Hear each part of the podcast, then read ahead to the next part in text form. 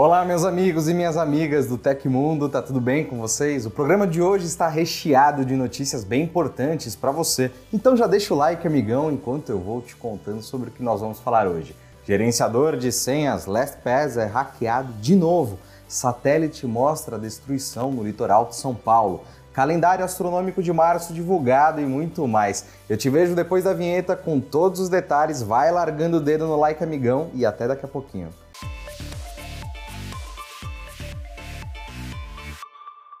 Ao longo do carnaval, fortes chuvas atingiram alguns municípios do litoral norte de São Paulo e causaram uma enorme tragédia, com um número de 65 mortes registradas até o momento, segundo o balanço da Defesa Civil. De acordo com um boletim oficial publicado pelo governo do estado de São Paulo na segunda-feira, dia 27, as forças de segurança e resgate continuam com as buscas às vítimas desaparecidas. A geógrafa e cientista Jéssica Uchoa criou um aplicativo no Google Earth Engine utilizando imagens de Sentinel-2 para visualizar os efeitos das enchentes e dos deslizamentos de terra nas áreas costeiras do litoral norte de São Paulo e compará-las às imagens anteriores. A pesquisadora compartilhou o trabalho em uma publicação no Twitter. Nas imagens feitas após as chuvas, é possível ver o estrago feito pela água nas encostas, que deixou diversos pontos sem vegetação após os deslizamentos. No final de semana de carnaval, São Sebastião registrou mais de 600 milímetros de chuva,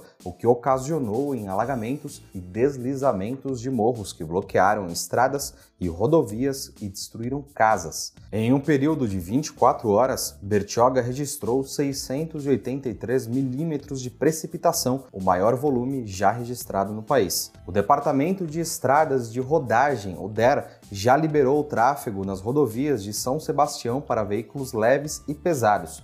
O trecho do quilômetro 82 da rodovia Mogi-Bertioga é o único que permanece com interdição total. E na noite de terça-feira, a Meta divulgou dados relacionados ao ataque aos prédios da Praça dos Três Poderes no Brasil, ato realizado em 8 de janeiro. A empresa cita ter removido mais de 1,9 milhão de publicações do Facebook e Instagram, que inclusive pediam intervenção militar, mas se ausentou da culpa. Segundo a empresa, a responsabilidade pelos acontecimentos ocorridos no Brasil em 8 de janeiro é de quem infringiu a lei ao invadir e destruir prédios públicos. O ato em questão resultou em invasões e depredações aos prédios em Brasília, no Distrito Federal, logo após o pleito eleitoral que elegeu Lula como novo presidente do país. De acordo com a meta, durante os cinco meses entre 16 de agosto de 2022 até 8 de janeiro de 2023, foram removidas mais de 1,96 milhão de publicações que violavam as políticas de violência e incitação no Brasil. Os posts foram separados por plataforma,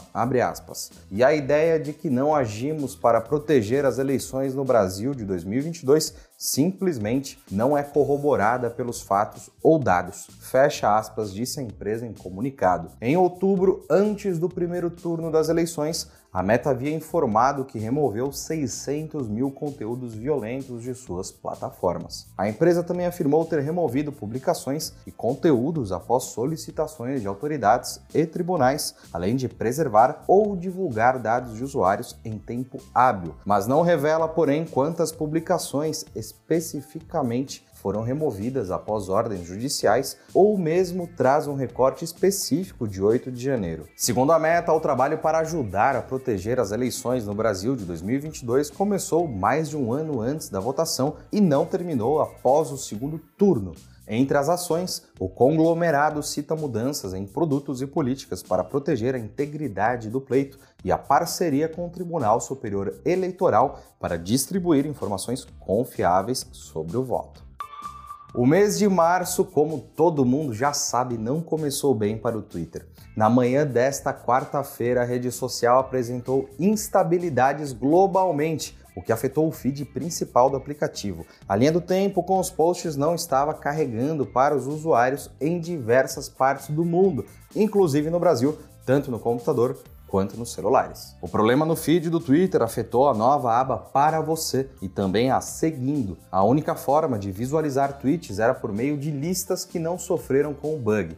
Como esperado, os usuários se irritaram com as falhas na rede social. Logo no começo do dia, às 8 horas da manhã, o termo Meu Twitter alcançou os assuntos mais comentados na rede social. Os usuários reclamaram do carregamento lento e do feed travado, que exibia uma mensagem de bem-vindo ao usuário. Enquanto o Twitter não comentou sobre o assunto, o problema começou a ser resolvido ainda durante a manhã de hoje. As falhas globais no feed do Twitter ocorrem pouco tempo após a rede social realizar mais uma demissão em massa. No fim de fevereiro, a gerência de Elon Musk mandou embora mais de 200 funcionários da companhia. Um dos nomes afetados é de Esther Crawford, diretora de produtos que estava liderando o relançamento do Twitter Blue.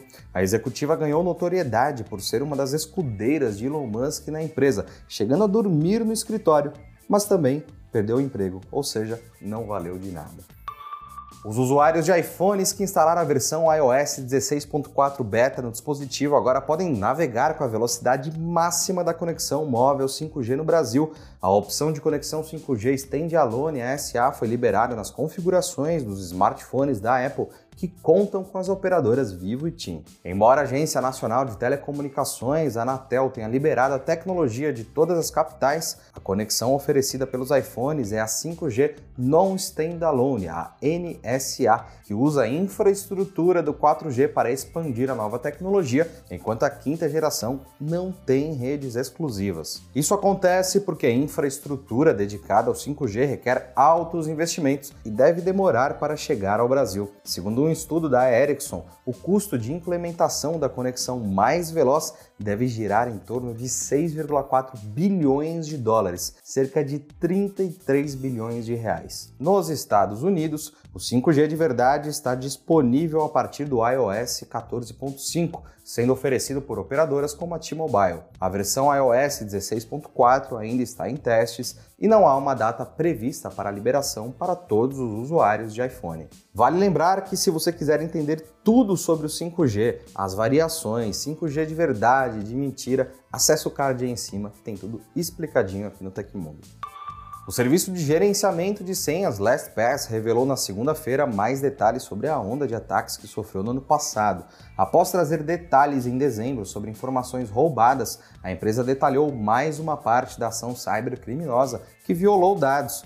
Dessa vez, a companhia relatou que um invasor invadiu o computador doméstico de um funcionário e conseguiu copiar o cofre corporativo descriptografado, que fica disponível para apenas quatro funcionários da empresa. Chamando a ocorrência de Incidente 2 na cadeia de atividades suspeitas ocorridas entre 12 e 26 de agosto, a gerenciadora de senhas revelou em seu site detalhes adicionais do ataque. O alvo foi um engenheiro de DevOps cujo PC foi infectado por um keylogger, gravador de pressionamento de teclas, como parte de um ataque cibernético sustentado para exfiltrar dados confidenciais e armazenados no serviço de nuvem Amazon AWS. De acordo com o comunicado, o agente da ameaça aproveitou informações roubadas durante o primeiro incidente e informações disponíveis de uma violação de dados de terceiros e uma vulnerabilidade em um pacote de software de mídia de terceiros para lançar um segundo ataque coordenado. O segundo incidente foi denunciado pela Amazon após detectar um comportamento atípico. O ator de ameaça tentou usar as funções do serviço AWS Identity and Access Management, o IAM, para realizar procedimentos não autorizados. Embora a LastPass não tenha confirmado, uma pessoa com acesso ao relatório interno revelou ao Ars Technica que o software de mídia usado no computador do engenheiro foi do Plex, serviço de streaming que permite que usuários transmitam filmes e áudio a partir de seus servidores domésticos. Não por acaso, a rede do serviço Plex também foi invadida em 24 de agosto. Após a invasão, o LastPass garantiu que já atualizou sua postura de segurança, rotacionando credenciais críticas e de alto privilégio, sabidamente em poder do cybercriminoso e alternando os demais itens de menor prioridade, que não representam risco para a empresa ou os clientes. No entanto, é altamente recomendável que todos os usuários do serviço alterem suas senhas mestras e todas as senhas armazenadas em seus cofres. E para quem usa o LastPass, talvez tenha chegado a hora de pensar em trocar de serviço. E o carnaval acabou, mas a festa nos céus dura o ano inteiro. O mês de março traz consigo a continuidade dos espetáculos astronômicos. E embora seja período de chuvas intensas em boa parte do país, as noites de céu limpo irão presentear os amantes da observação celeste de todos os lugares. O principal evento astronômico do mês é, na verdade, um dos fenômenos naturais mais comuns e familiares ao conhecimento geral, o equinócio de outono. Os equinócios, também como os solstícios, ocorrem duas vezes ao ano nos meses de março e setembro, geralmente nos dias 20 ou 21. Astronomicamente, o equinócio é marcado pelo momento exato em que o Sol, em sua órbita aparente vista da Terra, cruza a linha do equador celeste, que é a linha do equador terrestre projetada na abóboda celeste. Neste instante, os dois hemisférios da Terra recebem aproximadamente a mesma intensidade de radiação solar, marcando o início das estações de outono e primavera. Este ano, o outono irá iniciar no hemisfério sul no dia 20 de março, às 18 horas e 24 minutos no horário de Brasília. No mês de março, o céu noturno também será marcado por conjunções planetárias, encontros próximos aparentes em uma região do céu entre dois ou mais planetas, ou entre planetas e outros corpos celestes como a Lua. Dizemos aparente porque na realidade os planetas encontram-se a centenas de milhões de distância um dos outros, porém, sob efeito de perspectiva de uma observação da Terra, aparecem juntos. As principais conjunções do mês ocorrerão nos dias 2 e 28 de março, entre Júpiter e Vênus e entre Lua e Marte, respectivamente. Aplicativos de mapas celestes como SkyMap, Carta Celeste e Stellarium são ótimos aliados para guiar a observação celeste, tanto a olho nu quanto com auxílio de binóculos e telescópios. Acompanhe agora o calendário dos principais eventos astronômicos do mês de março de 2023. 2 do 3, conjunção entre Júpiter e Vênus. 7 do 3, lua cheia. 14 do 3, lua em quarto minguante. 20 do 3, equinócio de outono. Dia 21, lua nova. 24 do 3, ocultação lunar de Vênus. Dia 28, conjunção entre lua e Marte. No mesmo dia, lua em quarto crescente. Céus limpos para todos e para você que gosta, boas observações. E aconteceu na história da tecnologia. No dia 1 de março de 2008, a América Online descontinuou o navegador Netscape. O Netscape foi o primeiro navegador da web, em grande parte responsável por ajudar a popularizar a internet em meados da década de 1990. O Netscape acabou sendo superado pelo Internet Explorer da Microsoft, já que a Microsoft o incluiu gratuitamente em todas as cópias do Windows. Hoje, o Internet Explorer também foi de base.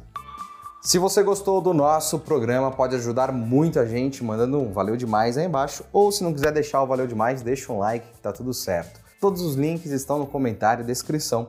E essas foram as notícias do Hoje no Tecmundo dessa quarta-feira. O programa vai ao ar de segunda a sexta, sempre no finzinho do dia. Aqui quem fala é o Felipe Paião e amanhã tem mais. Você pode me encontrar lá no Twitter pela arroba Felipe Paião. Espero que vocês continuem se cuidando. A gente se vê amanhã aqui no Tecmundo. Um abraço. Tchau, tchau.